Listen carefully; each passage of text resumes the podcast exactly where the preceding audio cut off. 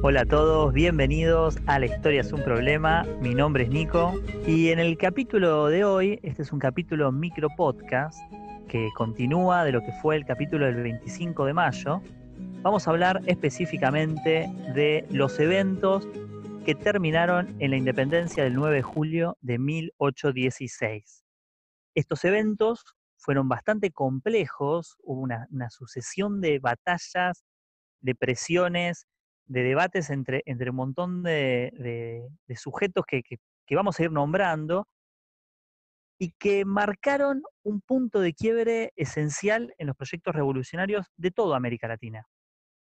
La cuestión de que a partir del 9 de julio ya no había más injerencia española en toda la región, en todas las provincias unidas, y desde el sur hacia el norte iba a salir la defensa para poder mantener el proyecto revolucionario de 1810. Como decimos, esto es un proceso que llevó varias sucesivas discusiones, debates, pero algo que a nosotros nos interesa marcar en este momento son también las marcas, las políticas presentes y bien firmes que se tomaron para que esta revolución no volviera para atrás. De hecho, Guido me parece que estuvo eh, planteando un par de estas políticas, así que te dejo para que nos comentes un poco. Bueno, gracias Nico por pasarme la posta.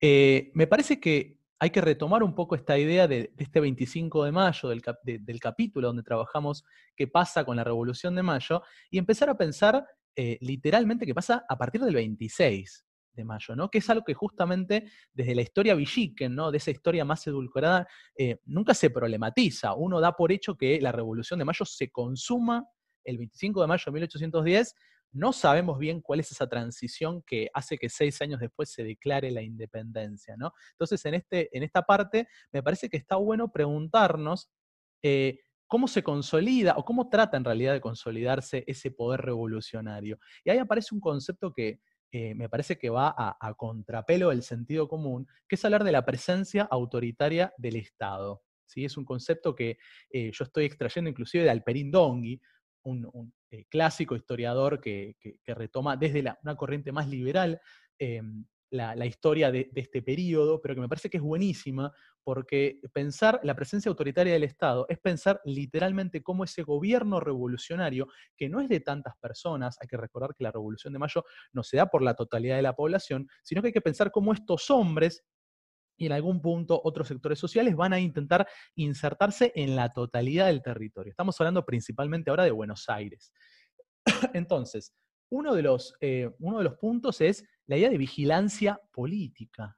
¿sí? A partir del 25 de mayo, este nuevo gobierno va a tratar de ir controlando las calles. Literalmente se va a tratar a partir de, eh, por ejemplo, agosto de 1810, se empiezan a utilizar a los alcaldes para que controlen las calles y vean eh, ¿qué está ocurriendo? Digo, si hay, por ejemplo, agrupaciones de personas conversando, bueno, ahí tienen que intervenir las autoridades revolucionarias para que no se justamente se, se, nucleen focos contrarrevolucionarios, porque de vuelta, eh, para el post-1810 no es que la sociedad se vuelve argentina o la sociedad entera abraza eh, la revolución. Es más, hay, em, está amparado por la legalidad de ese momento llevar presos a estos grupos de personas, tanto hombres como mujeres, en caso de que se puedan, eh, se identifiquen focos eh, contrarrevolucionarios. Estamos hablando también de confiscación de bienes en caso de que uno abandone la ciudad eh, sin una licencia o sin un permiso. Eso también es interesante, porque estamos hablando de que se trata de controlar hasta la, la cuestión física de la población, no solamente qué se opina, sino también hacia dónde va. Y por otro lado, esta vigilancia política se expresa a partir de eh, la buena voluntad, entre comillas, de la población.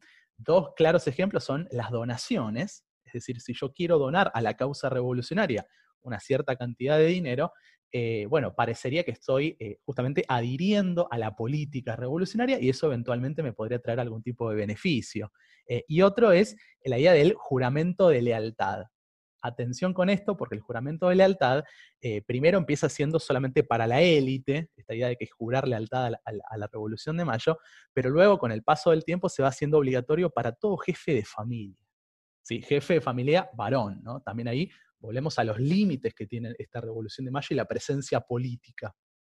Después, estuve también pensando en eh, lo que es el rol de ciertos elementos que son pre-Revolución de Mayo. Eso también hay que pensarlo. La Revolución de Mayo no nace de un repollo, sino que está naciendo de antiguas estructuras. Y una de las antiguas estructuras del antiguo régimen o del viejo orden es la iglesia. Estamos hablando de una población que eh, es enteramente cristiana o enteramente católica incluso. Por lo tanto, la iglesia va a ser un aglutinador de control social o de vigilancia política. ¿De qué forma?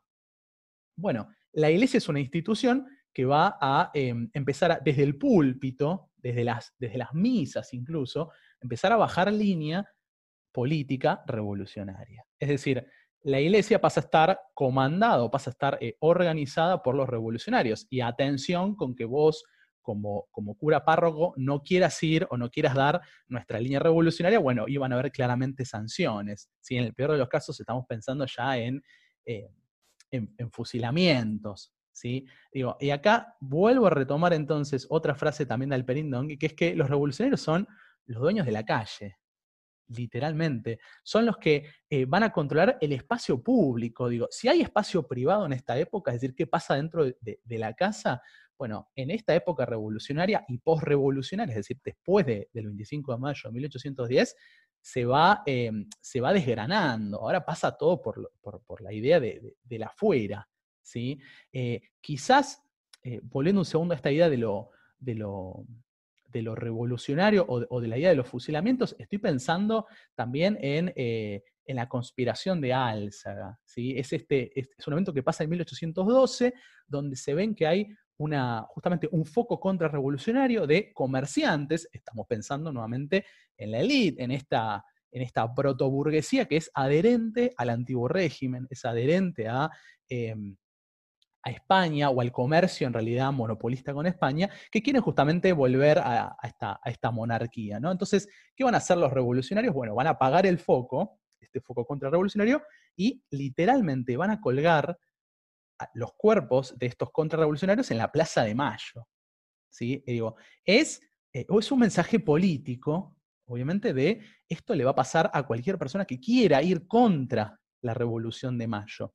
Volvemos entonces a esto que ya hemos conversado de la violencia.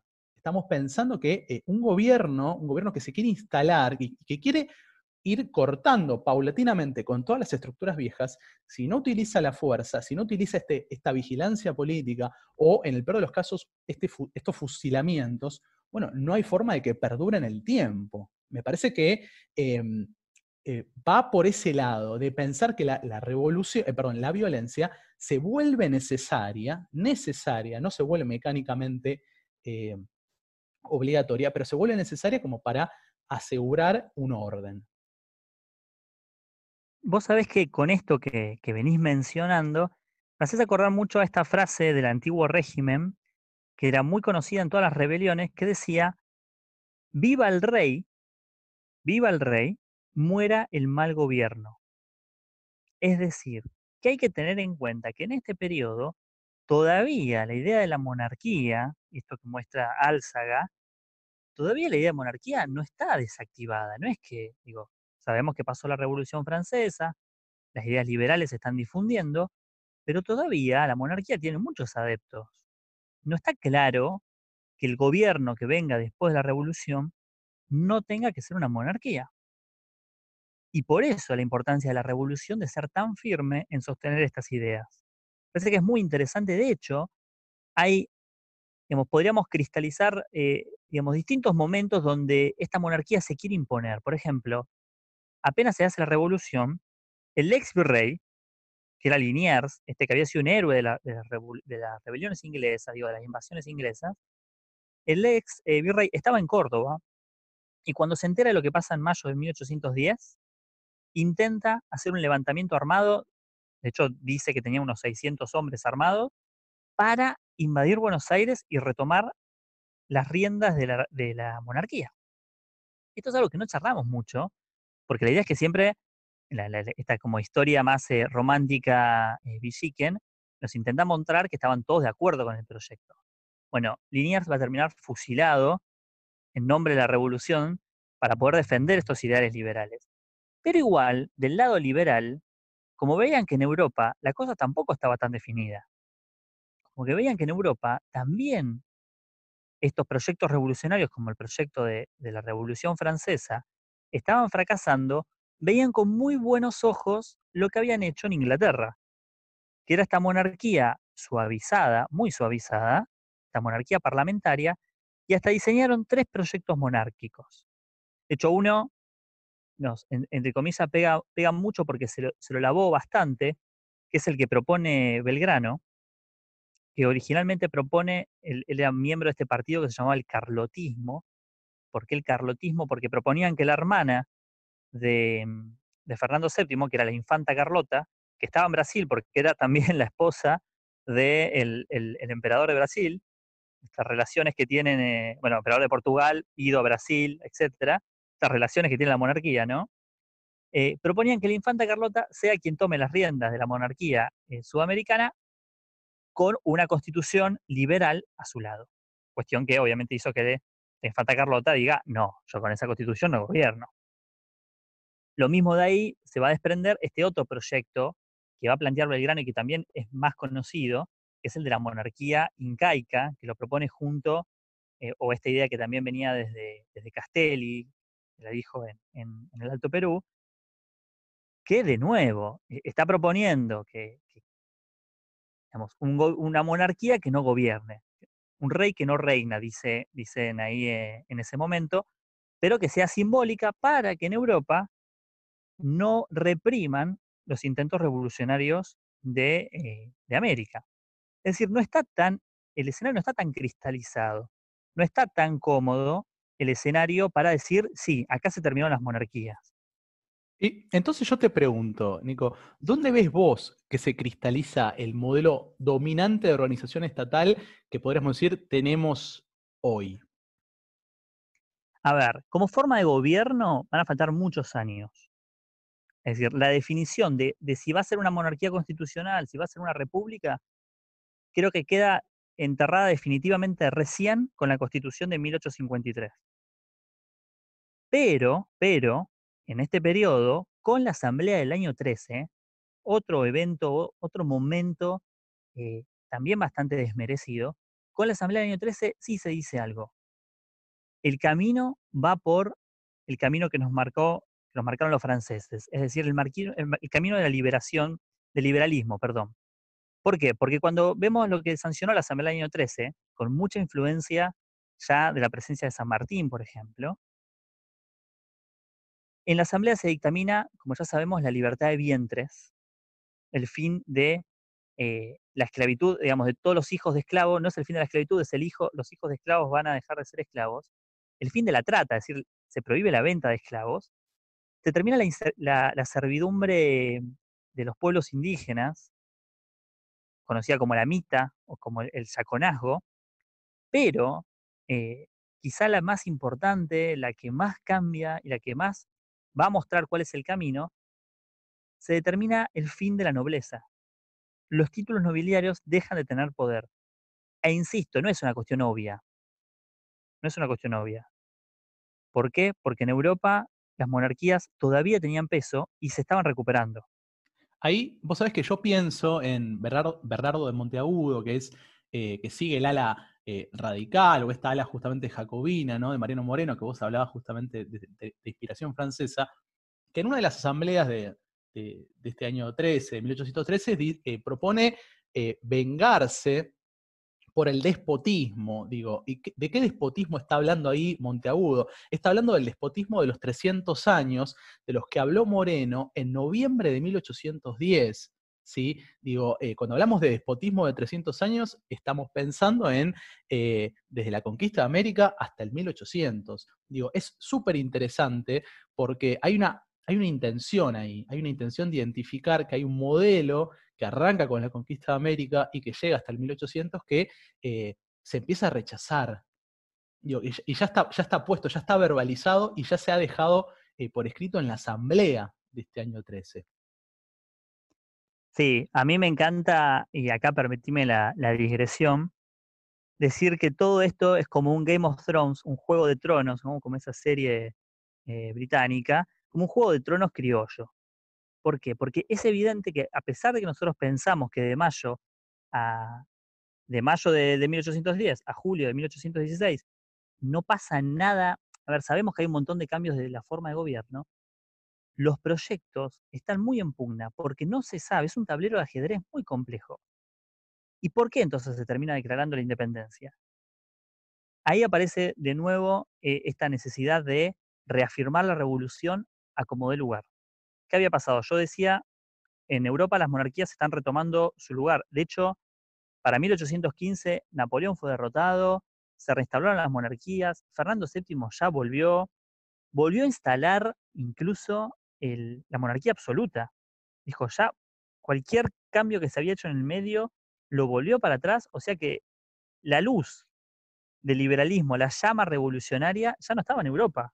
Había sido sumamente derrotada. La llama estaba del lado americano. Y encima, del lado americano, se habían derrotado todas las juntas de gobierno, la de Chile, o sea, la de Santiago de Chile, la de Perú, la de Caracas, la de México, y la única que quedaba en pie era la del Virreinato del Río de la Plata, la de Buenos Aires y sus provincias, ¿no?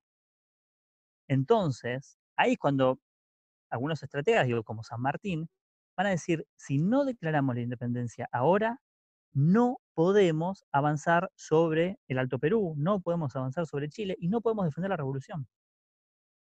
Entonces, en ese momento es donde se da un quiebre muy importante en una definición de decir, a partir de ahora, sí, ya no, no somos más españoles americanos, no estamos pidiendo formar parte de una confederación española, necesitamos independizarnos para lograr defender esto que se logró, que se fue logrando desde mayo de 810.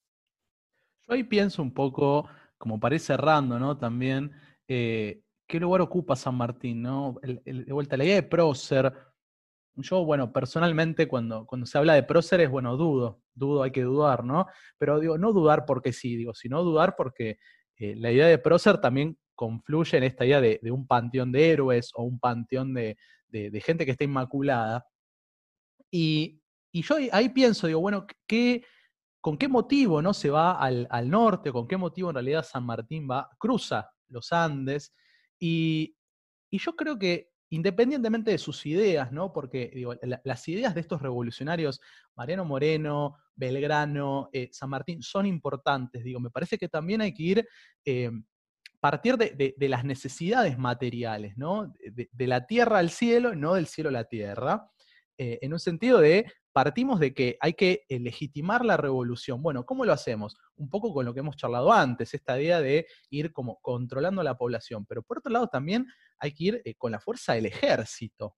Me parece que también hay, que pensar que, eh, más allá de que San Martín pudo haber querido liberar a toda Latinoamérica, independientemente de sus ideas, digo, hay una, una relación, como decías vos, este, de Juego de Tronos eh, criollo, donde si yo no defiendo, me van a comer de arriba.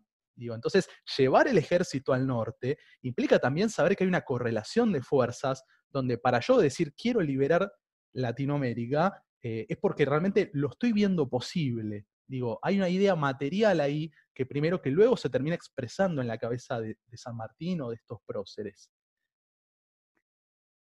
Sí, me parece que queda claro que, el debate político, la negociación política eh, tuvo sus límites, ¿no? Que, se intentó negociar, se mandó mucha gente a Europa, fue Rivadavia, fue Belgrano, fue Moreno que murió en el camino, eh, hubo, eh, hubo esos procesos donde también se estuvo, se estuvo entramando, pero en definitiva fue la convicción y la necesidad de defender eso de, una forma firme y decidida la que permitió que esto se llevará a cabo.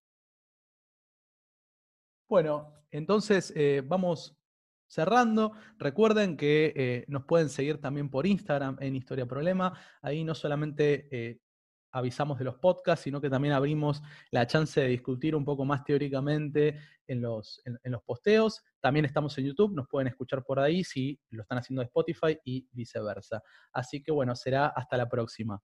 Muchas gracias y saludos.